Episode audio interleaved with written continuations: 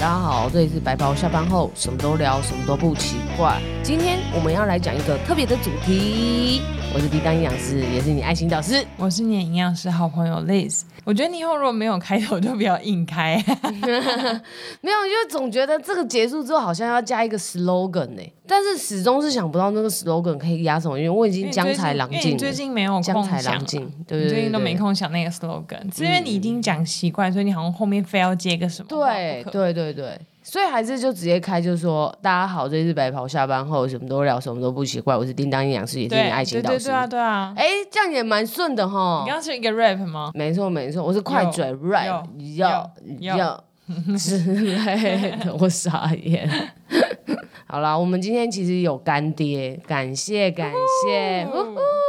干爹，那我们的干爹呢是这个呃，啾啾蓝莓肌酸气泡饮。那这个啾啾蓝莓气泡肌酸饮呢，其实很特别哈，因为它里面有肌酸的添加，然后还有咖啡因，然后而且它是非常低糖跟低热量的，它一罐三百三十 m 然后只有五十九大卡，非常厉害。然后呢，它还有它很厉害一点是，它是那个你知道梦多吗？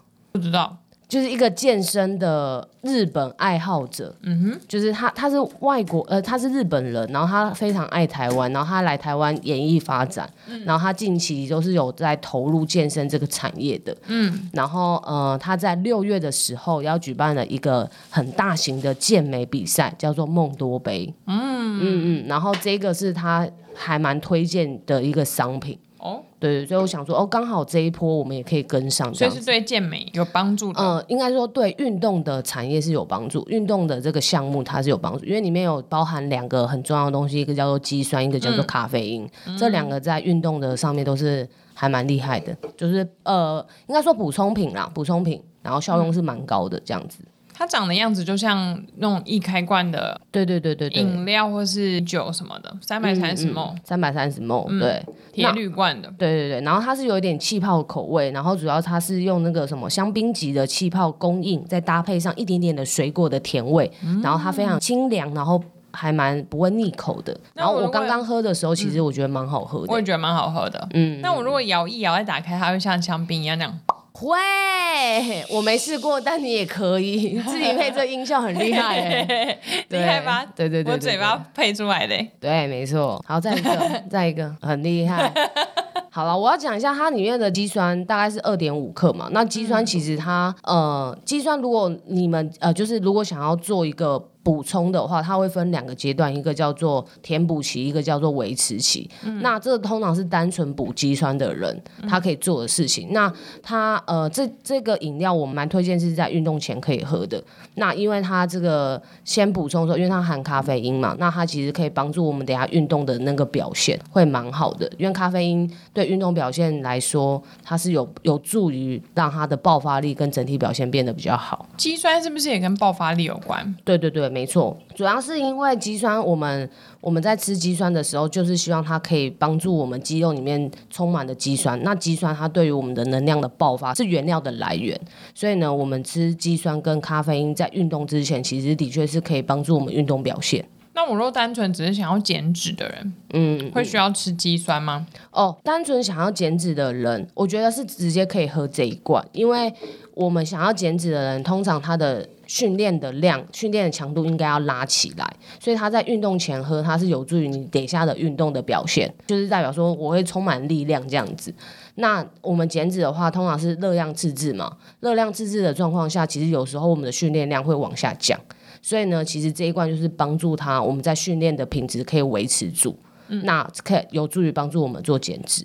那另外一个就是刚刚讲到说，哦，如果我今天想要增加肌肉的话，那肌酸就比较适合放在运动之后再吃。嗯，对对对对，所以两效用会不太一样，看你今天目标是什么。嗯。嗯嗯嗯嗯，啾啾蓝莓肌酸气泡水的那个啾啾。就是啾咪的啾，对，没错没错，啾啾蓝莓肌酸气泡水，没错没错。嗯、那它就是低非常低糖跟低热量，所以大家很适合减脂的人，它做一个补充，因为它的热量一罐只有五十九大卡，嗯，那它又可以帮助你运动表现，嗯，然后又可以帮助到你减脂的话，那我觉得这个东西很适合可以补充，嗯，对对对对。那我们这一集的那个节目播出之后，那这个东西会在我们的那个白袍下班后开团两周，IG 上面哦，对对对对，是可以，就是大家可以跟着我们一起。团购这个气泡饮比较便宜，没错，一定比较比官网便宜，比官网便宜。嗯、这就是我们今天干爹，感谢他啾啾来赞干爹来赞助这样子，没错。好，所以到时候节目播出之后，大家可以在 IG 上面看我们的图文，对，就可以跟上这一波。团购没错，会限时两周哦，限时两周。嗯，那如果你即将要去参加梦多杯的，有没有这一罐也给它补起来？嗯、到时候去给梦多签名好了。贴在罐子上吗？对啊，这罐子蛮可爱的啊，嗯、我自己个人都很想收藏。小蝴蝶结。对啊，没错。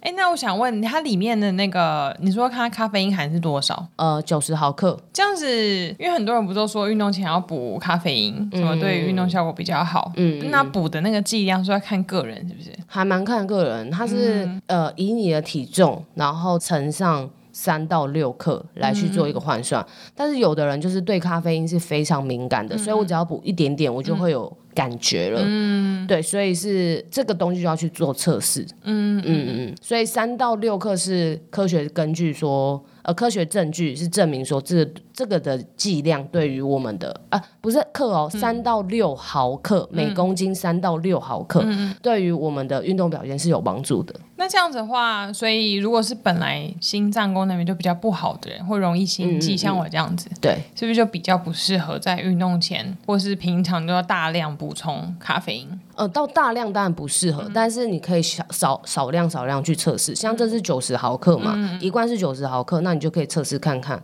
看你的那个状态是如何。嗯，因为我们假设体重假设六十公斤好了，那三三毫克每公斤三毫克的话，等于是我一天要补充一百八十。嗯，克那等于就是这这个两罐啊，嗯，对。但是如果你是假设是男生来讲，他可能体重更重一点，像是如果我们讲说要减脂，他们可能比健美是那种巨巨的话，他们可能体重都到八十公斤。那八十公斤的三毫克，那大概是两两百两百四，嗯，对。所以其实你可以从像这个九十克就是低量的，你可以从这个去状况去调试看看。嗯嗯，因为我觉得咖啡因是个。怎么了？你在玉米蛋饼嚼很久哦。我刚刚在想说，哎、欸，可能这一口吞下去就差不多，所以我就收了。结果殊不知还没啊，还没吞下去。哦，我们今天八点就起床录音了，对，没错。所以现在声音还没开嗓，来开个嗓吧。啊啊啊啊啊啊啊啊啊啊！我最近去上发声课的时候，因为我以前都会想说，我要保留我的喉咙，对，讲课的时候用。但老师说，其实应该是你要在开课之前就要先开嗓。不然你一口气就讲那么多话，其实很很伤喉咙。那老师有特别教你开场要怎么开吗？他听了我的声音之后，他有跟我讲，我开场的方式就是骂人，骂人。难怪你骂人可以骂那么大声。哪有？他最后是用骂人的语气，然后讲一些特定的单词。骂人的语气，比如说讲哎、欸、妹。哎、欸，这样子，他说你就他，我说我在捷运上这样子吗？你会被当疯子吧？就是很大声，很有精神的叫人家哎、欸、这样子。他说我啊，我、哦、他给我的发声的方式是这样。嗯嗯嗯，那你很适合去演唱会，张惠妹演唱会。阿妹，阿妹，因为我们上礼拜才这礼拜才刚看完张惠妹的演唱会。对啊。觉得三天三夜。大跳舞，但真的有时代差距哎，因为有的歌我真的没，可能也不是算，应该也不是时代差距，就是后面很多新歌，阿密特我其实不太熟，嗯，阿密特我只有熟掉了，其他我都不太熟，因为我本来就是比较喜欢慢歌的人，嗯。我喜欢张惠妹，但是阿密特我真的跟她不太熟。嗯、我觉得张惠妹是她的那个情歌所以阿密特我就是跟着摇摆。但是张惠妹在唱很多老歌的时候，叮当就很定格。她叮当想说：“哇，好好听的歌，好像人生第一次听到。”中哎，她这次的演唱会还转过来问我说：“你知道这是什么歌吗？”演唱会她这次的那个曲目的安排，真的有几首我是真的没听过。她有照顾到各个年龄层的粉丝。我听了，你没听过那一首，就是我的录音带。哦，录音带里面有吗？嗯嗯嗯。我听了张惠妹三次的演唱会，嗯、第一次是在高雄，嗯、第二次是跨年场，然后第三次是台北小巨蛋。嗯。我觉得这三次带给我的感受很不一样。什么样？就是第一第一次去高雄的时候，会觉得哇，好嗨哟，很开心。嗯。就这样。嗯。然后觉得可以参与就是这个演唱会的模式，我觉得很开心。嗯。然后第二次去跨年的时候，会觉得，嗯、呃，对阿妹来说，我觉得是很感动的，就是。他已经很年纪稍稍大了，然后喉咙有时候感觉也不太舒服。嗯、然后他那时候是为了台东的乡亲，就是想要帮助他们发展他们的观光，嗯、所以才把演唱会拉到那里去。嗯、那时候台东真是订爆哎，就是完全进不去，嗯、感觉好像全部台湾人都去那里了。嗯、但是大家都很支持他，很热情，这样我觉得很棒。然后最后一次就是台北小巨蛋。台北小巨蛋，我听他那个慢歌，我听到哭哎、欸。嗯，我也哭了好几轮。我觉得他是有一种，我我去了异地绕了一圈，终于回到家乡台北小巨蛋开演唱会，然后压力很大，然后但是又要很很很照顾歌迷的心情，然后把每一场的演唱会做到百分百。嗯。然后，但是那么多压力的情况下，他可是他表现依旧是非常的完美，我觉得很厉害，嗯、觉得很感动。啊，这老歌手啦，天后级的一定是很稳啊。对，然后也很会跟歌迷互动。嗯嗯嗯，我觉得蛮厉害的，真的很。大家如果你还很年轻的话，真的可以去听阿妹早期的歌。嗯，那歌声真的是非常了不起。嗯嗯，嗯后面就有点累累的。就是唱太多了啦，唱太消耗他的喉咙了。对，所以其实我们也要好好保养我们的喉咙。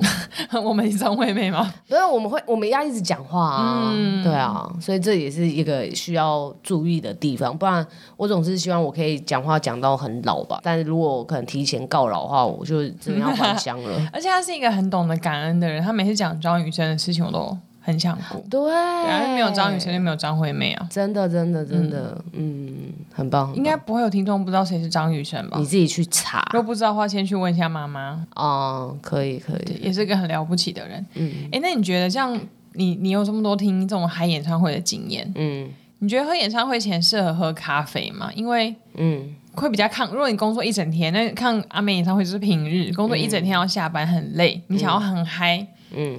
喝咖啡可以提振精神，但是他又那么容易想尿尿。嗯，在看演唱会你就会错过一些歌。嗯，所以你觉得，呃，开演唱听这种那么嗨演唱会前适合喝咖啡吗？我觉得可以诶，因为我觉得喝咖啡它真的可以提神。那提神的效用是因为它其实是走两个不同的路径啊，一个就是咖啡因其实可以促进多巴胺的。呃，分泌那多巴胺就会让你的心情是蛮好的，嗯，然后另外一个路径的话，它就是它会，呃，它是有一点跟我们大脑里面，大脑里面有一个叫腺苷的东西，嗯，它是有点像钥匙，这个腺苷东西如果它被启动的话，就代表说你会进入想要睡觉的模式，就是想要休息的状态，就是累了想要休息，但是咖啡因的结构跟这个腺苷是很像的。所以它可以去占掉它的位置，嗯，那我就不会启动呃睡眠模式，就是我不想要休息，就是我可以有点亢奋的感觉，嗯、然后就是我没有休息的这个状态，又加上多巴胺可以让我有点亢奋，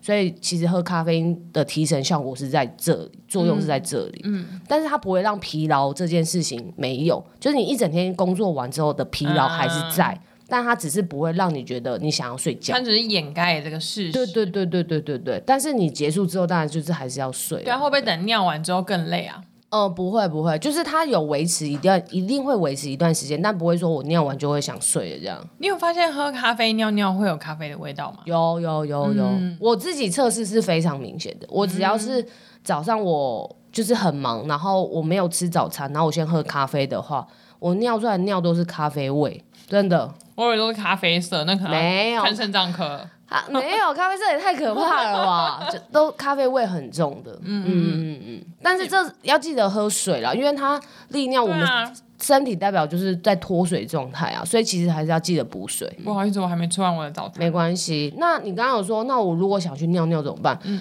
你喝了咖啡想尿尿，你当然就去尿啊。张惠妹演唱会很很贴心，因为她有要下去台下换东西嘛，换衣服。那中间就有他一些土地上。可是女生就是要那个啊，女生那样排队要排很久。没有，你就是要去，不要有各种原因，你不要憋尿，对肾脏不好，就是给我去尿。你一天喝多少咖啡？嗯，我觉得你蛮爱喝咖啡的。最高纪录是三杯，大杯的，超香的那种啊。对，有时候是呃，有时候早上会一杯美式，然后下午一杯拿铁，这样。你喝咖啡是喝一个感觉，还是喝真的是需要精神，还是你就为了喝而喝，就想喝？嗯，都有哎、欸，因为我早上的时候很喜欢，嗯，如果我们要去呃全家或 Seven 买那个拿铁的话。我很喜欢拿那个手冲的那个咖啡，嗯、你是海狮吗、呃？对，那个可是我是手那个冲泡的，因为我没有那个器具，然后嗯、呃，办公室也没有得放，所以我是用那个绿挂咖啡。哦，对对对，绿挂咖啡，绿挂咖啡，嗯、然后我就会在那边弄那个绿挂咖啡，但是用热水，饮水机的热水，然后弄弄泡一杯，然后我是最喜欢就是把那个窗帘拉开，然后可以看外面的景色。嗯然后早上喝一杯，然后再开始工作，我就觉得挺好的。嗯，然后还挺悠哉的。对对对，但接下来就会很忙。然后再就是，可是如果是直接喝拿铁的话，我也觉得 OK。嗯，但是可能就是直接就工作，没有看景色这一块。一天喝三杯，你这样会不会骨质疏松啊？哦，我觉得这是一个迷失，哎，这是一个迷失。嗯，怎么说？嗯，因为哦，我先讲啦，就是我喝三杯其实是不太好的示范。嗯、呃，我记得之前有一个研究的报道，他是说他是来测试说我们人可以喝几杯咖啡对身体健康状况是最好的，因为目前有很多的根据都说觉得咖啡对身体啊或者一些状态是可以可以有助于帮助。对，现最近都是推广它好，可是多对对对对。我刚吞的，我刚吞了一粒玉米，噎到了。对，故事故事告诉我们不要边讲话边吃东西。没错，嗯，好，那都是推，你都说推广它好，但是有没有坏？是不是？那那个研究很特别，它是就是研究说，你喝几杯咖啡，对于心血管的一些呃事件来说，你的风险度会比较大。那我那个研究出来发现到说，我喝两杯咖啡。是最低的，我喝的比较少，跟喝的比较多都会有，它有点像是 BMI 的那个 J 曲线这样子。那可是，呃，这个研究我觉得它还是有它的 bug 啦，因为有可能是你有喝咖啡的人，可能生活压力没到那么大，所以你喝很多咖啡的人，生活压力其实是很大的，所以你的致死的，就是有心血管风险的人就会很高。嗯、对。对啊，所以这个我觉得它有这个 bug 在，嗯、但是不代表说那咖啡是不是就没有效果？其实咖啡还是有效果，但是就是要适量。我觉得一天两杯差不多，不要喝到三杯。嗯，然后再回到你的那个问题是说，那会不会导致骨质疏松？嗯，那我觉得呃，会不会导致骨质疏松的原因，前提应该在于说你有没有钙的缺乏。如果你本身钙质就是缺乏的话，就有可能会有骨质疏松。那咖啡因有可能是其中的一个因子，会让你这个骨质疏松更严重。但是如果你没有钙质的缺乏的话，那其实咖啡咖啡是不会让你骨质疏松的。你说我如果钙质本身就不缺，对，不管我喝再多的咖啡，它都不会骨质疏松。对，没错。那我怎么知道我钙质有没有缺？嗯。那当然就是看你平常的饮食习惯啊，你有没有喝牛奶啊？嗯、然后你的饮食有没有包含像是钙钙质比较多的一些小鱼干，对的一些食物。嗯、那豆腐也是，就只呃素吃素的人可以从豆腐里面补充到钙质，这样。那我觉得牛奶是一个很棒的东西，所以我觉得大家还是如果可以的话，当然是可以喝牛奶。嗯，对。那当然就是从食物这里面去做摄取。那如果你是一个很偏食人，这些都没没有吃到。那你当然也会做身体健康检查，他也会测一下你的骨密度是不是有一些钙质，就是呃可能会有这种骨质疏松的风险，那你可能就要注意。嗯，那不是说不能喝咖啡，而是可能是要注意或少量。那另外一个小撇步就是你可以喝拿铁，嗯，因为拿你喝拿铁的话，有人就说，可是我喝拿铁，那里面的牛奶的钙质不就是跟咖啡因螯合掉了吗？嗯，你有听过这个吗？没有哎、欸，我只有听过很多人说。这样我喝拿铁的时候，就是一边骨流失骨质，一边补钙。哦，但不会啦，因为它里面的咖啡因跟钙，因为呃牛奶里面钙的含量蛮多的，嗯，应该说它的咖啡因跟钙螯合起来的量，其实你还是可以补得到钙的。嗯嗯，所以其实你喝拿铁的话，反而是也是可以降低这样的一个风险。嗯，所以。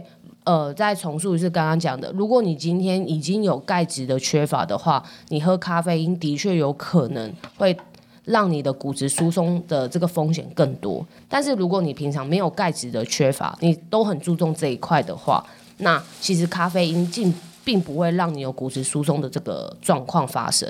那如果你真的很担心的话，那建议就是可以喝拿铁。是不是运动也可以促进骨密度？对，没错。像负重式的运动，负重式运动什么？就是重训这种呃运动，它是都可以增加骨密度，然后那它就是也可以延缓，就是像骨质疏松这些风险的存在。对，所以其实运动跟饮食两个一起搭配，对骨足呃骨足骨足骨质疏松来说，其实它是有延缓的效用，所以很很推荐大家一定要运动，然后跟注意饮食当中钙质的补充。有氧运动可以吗？有氧运动的效用没有那个那个重训好，我有时候都会想象是不是因为重训有压重量，所以把我们的骨头变得密度更高。嗯，可以用这样的想法去想它，的确是有，对对对。但是我们骨质是从三十岁就开始流失了，嗯、所以建议啦，我们我们人都要存几个存折本嘛。你有听过这个吧？嗯、就第一个存折本一定要存你的钱嘛，那再就是你的健康，那最后一个就是股本，就我们骨质这一本的存折也要记得存起来，会比较好。嗯，那如果你的存折没有来不及存的话，记得去联络美心。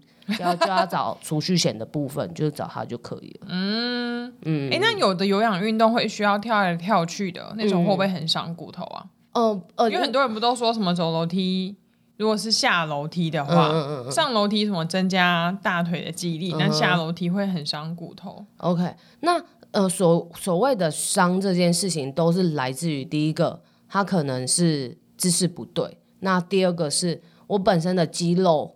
就已经流失的很多，所以如果突然去做一个很大的一个呃运动或训练的时候，它可能肌肉已经来不及帮你做一个缓冲，所以就会受伤。所以前提是你太弱，嗯，不是这个运动不好。了解，对对对对，所以嗯、呃，大致上其实如果你从饮食跟运动去着手，那你的钙质就不会流失，那你就可以开心的喝咖啡。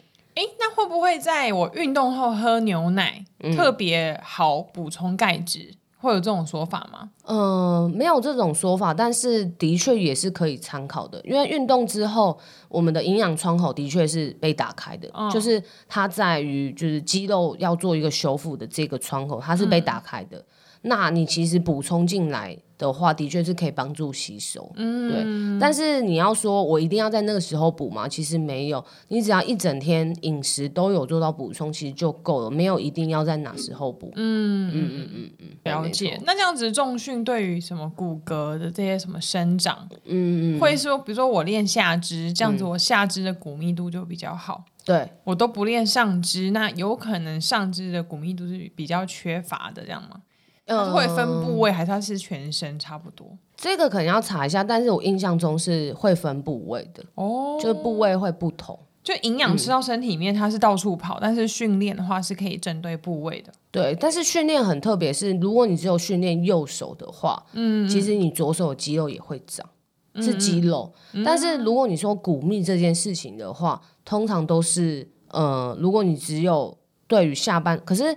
不太能是说我要怎么去让我的下半身骨密长，就比较困难，嗯、因为你要做下半身的运动，其实你负重也会负重在上半身。对啊，对啊，所以你要说你要把它分开的话，嗯欸、其实是比较难的。嗯，但是我之前有看过别的研究，是说就是有的人是针对研呃运动员的骨密去分，那不同的运动它的骨密的呃程度就是。高低程度是不一样的，oh. 对，那它也有分，就是例如说我是投手，或者是说哦我是用脚的足球的，oh. 那分布又会不一样，oh. 所以有可能是会分运动的种类跟呃你训练的模式会不不太一样，骨密度会长得不一样。嗯，但是如果你说重训我压的压的话，它是全身性的，嗯，那也有可能是全身性都会长。嗯，所以有点不太一样，但是有可能要去再去细分它。重点就是运动其实还是可以增加我们的骨密，避免骨质疏松啊。这样，嗯嗯，了解，没错。